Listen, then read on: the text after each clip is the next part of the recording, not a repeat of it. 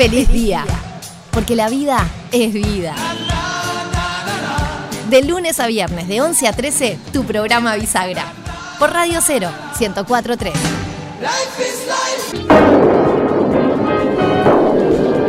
En su corcel, cuando sale la luna, aparece el bravo zorro. Dibuja la Z con su cucharón, con cuchillo y contenedor.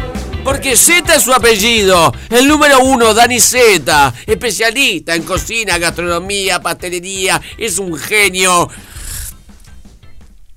Y es mimoso. Y como buen mimoso, se lo extrañó. Porque yo le pregunto, escucho que se está sonriendo. ¿Dónde está mi cañoncito de leche? ¿Dónde está mi canoli? ¿Dónde está? Decile, eh, Dani, decile, acá está. ¿Dónde está? ¿Dónde está, pechocho de Acá papá? está, no apareció. Majestuoso. Acá buen con el día, buen día, frío. feliz día. Feliz día, campeón. Salió el ¿Cómo sol, mira. Entraste vos al aire y salió el sol. Y salió el sol, y salió el sol. Es que eso es lo que me produce escuchar solo. Si hay una voz que realmente mueve cosas adentro de mí, Sí. es la voz tuya, Gustavo. Es que me, siempre me han dicho, vos movés cosas adentro. Viste que tan errado no estaba, entonces. Ah, a veces con la voz las muevo. A ver, hace frío, Dani. Hace frío. Frío, hace mucho frío. Qué mejor, qué, qué mejor que buscar algo calentito para cuando hace frío, ¿o no? Ah, sí, sí. Es lo que yo me planteo minuto a minuto. me lo planteo minuto a minuto, Dani. Bueno, está bien. Yo te puedo dar algunas soluciones desde el punto de vista gastronómico. Sí. Buscar algo calentito. A ver, algo que nos dé potencia, algo que nos dé energía. Sí. A ver, y vamos a, a- a enrabar esta charla con un montón de cositas. El primero y lo más importante, el 29 de mayo, 29 obviamente siempre pensamos el día ñoqui, el 29 de mayo puntual se celebró el Día de la Carne acá en Uruguay. Oh, mirá el vos. Día de la Carne, que somos, a ver, somos uno de los países de más consumo de carne por, Sí. eh, per cápita, sin lugar a dudas, en el mundo. Tenemos, y eso sí tenemos que dejarlo claro, tenemos una de las mejores carnes del mundo, más allá de que lo sentimos, a veces lo nombramos, o a veces se escucha por ahí, pero en realidad Uruguay, eh, no estoy descubriendo nada, pero estamos reconocidos a nivel mundial por la excelencia de nuestras carnes. Eso siempre tenerlo en cuenta. Pero bueno, el 29 se celebra el Día de la Carne. No es una fecha aleatoria como hemos encontrado, no sé, el Día de la Milanesa o algunas cosas, Mm. sino todo lo opuesto. En realidad el 29 de mayo tenemos que remontarnos al año 1876, Gustavo Feliz de la audiencia, en donde se hizo por primera vez, por primera vez, el buque de Frigorífic atravesó el Atlántico llevando desde acá de Uruguay carne congelada del Río de la Plata a Europa y marcó un hito en lo que fue el inicio de la revolución industrial en este en este sentido. Y lo más curioso, como no podemos faltar los uruguayos, el inventor de este sistema y armador de este buque, en realidad el sistema de refrigeración para el barco, Charles Taylor, fue acompañado de dos, dos uruguayos, como no podía ser de otra manera, Francisco Lecoq y Federico Nin Reyes, y eso marcó el hito en la historia de lo que es el Pará. transporte de carne refrigerada a nivel mundial. Para, o sea que fue la primera exportación, digamos, de, de carne En heladera. Exactamente. en la historia del Uruguay, bueno, en, en heladera, obviamente, con, Exactamente, con ese sistema de, de conservación. Dijiste Lecoq, que es el del Parque Lecoq. ¿Será el del Parque Lecoq el Francisco tipo? Lecoq. Debe de tener alguna, alguna- algo cercano ahí, porque es un apellido muy poco, muy- no es muy común. Claro, el, peluche, el peluche me dice que es el, el fundador de Lecoq Sportif. ¿El año? ¿Repetí el año, Dani? 1876, Ok. la primera vez.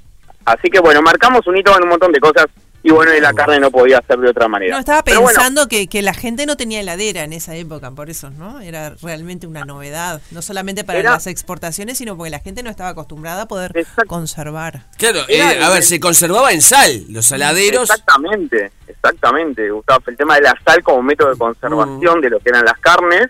eh, y esto da origen a lo que es, a ver, un gran paso en la revolución industrial y sobre todo en la en el movimiento de carne, más que nada, porque era apuntado a este sistema frigorífico que hasta tenía una variante, este, este sistema de refrigeración que no era en su momento pensado para tal, pero era hasta un manejo de la humedad relativa, la HR, que por lo general uno puede ver en algunas heladeras actualmente del mercado, la humedad relativa, que la humedad que hay en el ambiente, tenía como un sistema muy similar, fue como un antecesor el señor Charles Seyer de lo que vendría a ser en el futuro esto para la maduración de las carnes. Así que realidad es un gran avance en su momento y bueno, marcó el hito de lo que es el transporte de carne refrigerada. Chicos, eh, siguiendo Alicia, a mí me llamó la atención también la fecha, 1876.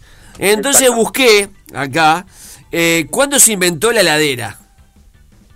Y dice, no fue hasta 1834 cuando el científico Jacob Perkins fabricó y patentó el primer refrigerador plenamente funcional y que fue perfeccionado 10 años después por el galeno estadounidense John Gorry, que buscaba bajar la temperatura de sus pacientes aquejados de fiebre amarilla. Pero en Uruguay...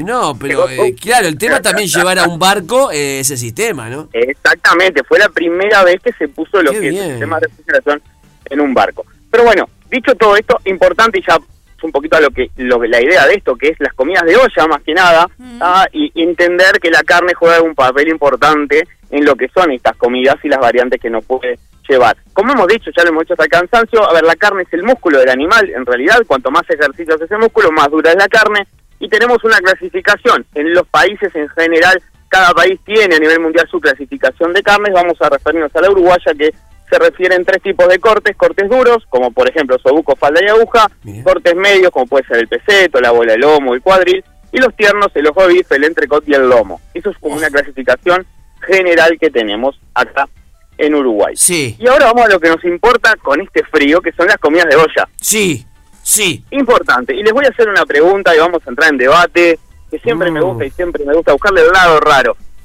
¿Estofado y guiso es lo mismo? no, ¿Y para y cuál es la diferencia entonces? Bueno, hay muchas en realidad. Primero, estofado y guiso son totalmente cosas opuestas. Hay una frase que dice, un estofado es un guiso, pero un guiso no va a ser siempre un estofado. Ahí va. Que puede eh, ser un eh, juego de palabras. En el estofado, a mí me parece, no sé, nunca me lo puse a pensar, que hay eh, preponderancia de carne. Y, y en el guiso no necesariamente, digo, de hecho no, y hay otros ingredientes. Bueno, la diferencia entre un estofado y un guiso, a ver, son varias las diferencias, pero una de las más importantes es que en el estofado, por ejemplo, y ahí cada uno después resolverá qué es lo que en realidad elabora en su casa, si es un guiso o un estofado. En el estofado ponemos todos los ingredientes juntos, ah. bien, escuchen esto que esto es importante, en el estofado ponemos todos los mm. ingredientes juntos.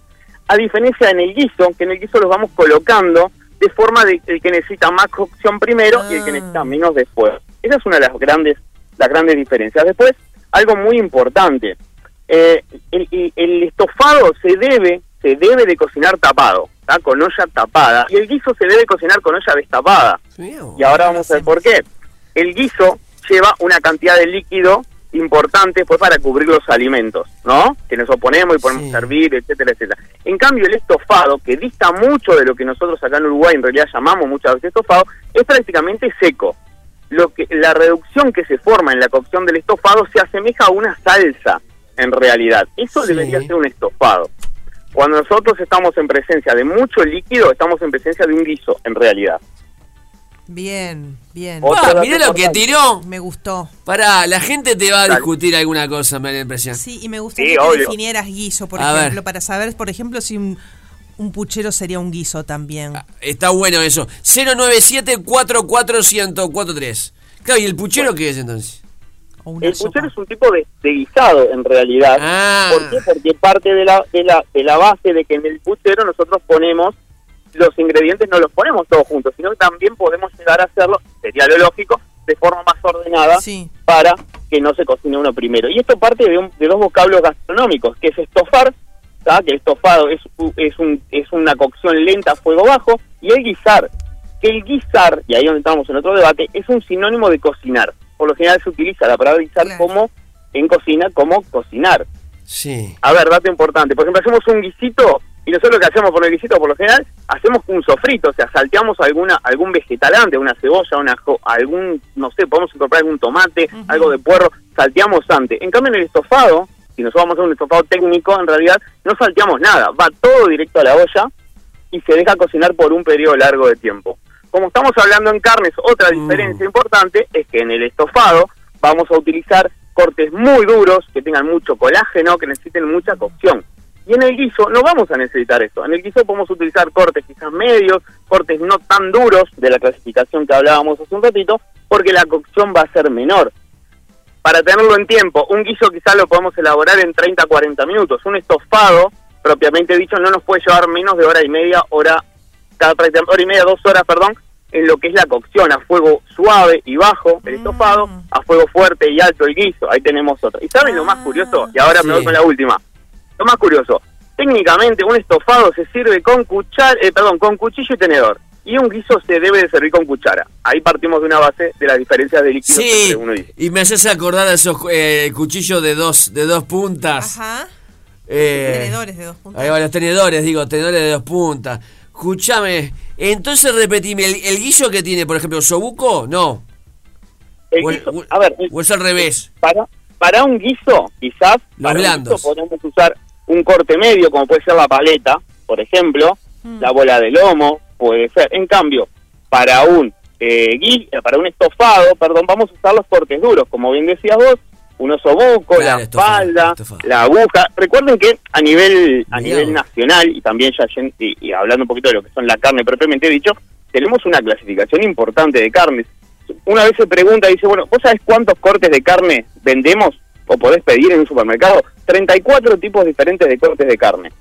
y en realidad, muchas veces tenemos muy poquito. ese del INAC, ¿viste? Cuando claro, che, ¿cómo se extraña eso? Que en las carnicerías antiguas estaba la, vaca en fondo azul y te, decían...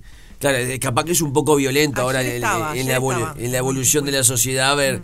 Al animal ahí. Este, Sabes que a nivel de a nivel técnico, a nivel profesional, eh, el, el, el manual de, carnes de INAC todavía lo sigue teniendo, obviamente, porque es algo muy gráfico que nos ayuda a los profesionales a ubicar los diferentes los diferentes tipos de, cortes que puede obtenerse un animal. Mira, hay dos mensajes. A ver, se armó polémica. Hola, feliz día. La diferencia entre el puchero y el guiso, el puchero es más aguado y se hace con carne con hueso. Osobuco, aguja, falda. Y el guiso, eh, el guiso y el estofado, eh, más bien con, el estofado más bien con carne sin hueso se hace con, pulpa sin hueso, aguja, puede ser peseto, lomillo. Y ya el guiso ya se le lleva, lleva, otra preparación y ya se le puede agregar lentejas, se le puede agregar de todo. Eso en eso varía. Dale, abrazo. Chao.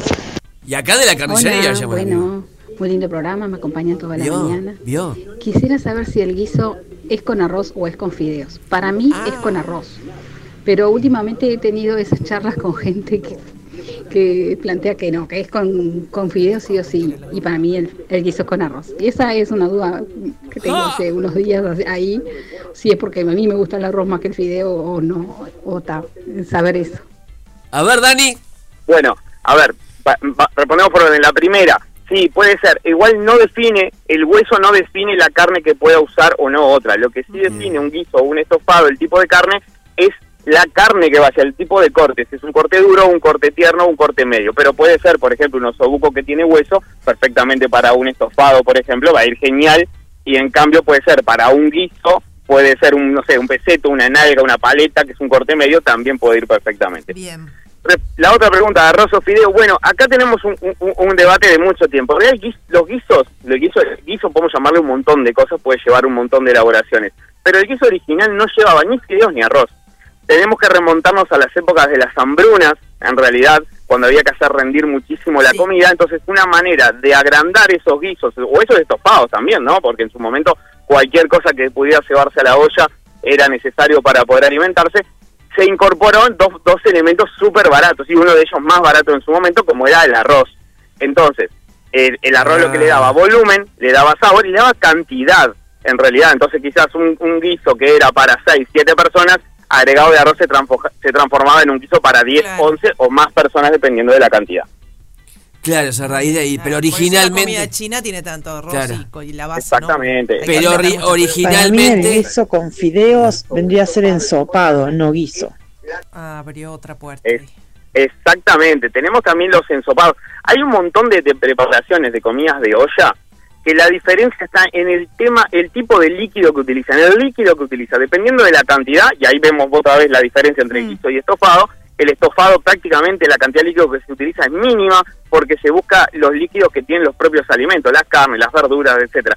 Cosa opuesta, que la tenemos en los guisos, en sopados eh, y elaboraciones más, más, más con caldo o agua, que lo que se busca es incorporar el líquido para que se haga la cocción larga y se tiernicen un poco las carnes.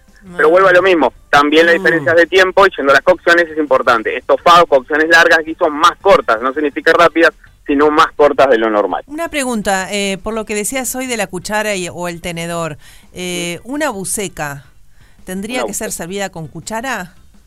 Una buceca, bueno, si partimos del... Ahí no tenemos, teníamos que remontar a, los orígenes de la gastronomía. En la, en la clase de gastronomía francesa no se podía servir ningún plato que tuviera líquido si no se acompañaba de una cuchara. Ah. No había manera. Pero no como único cubierto.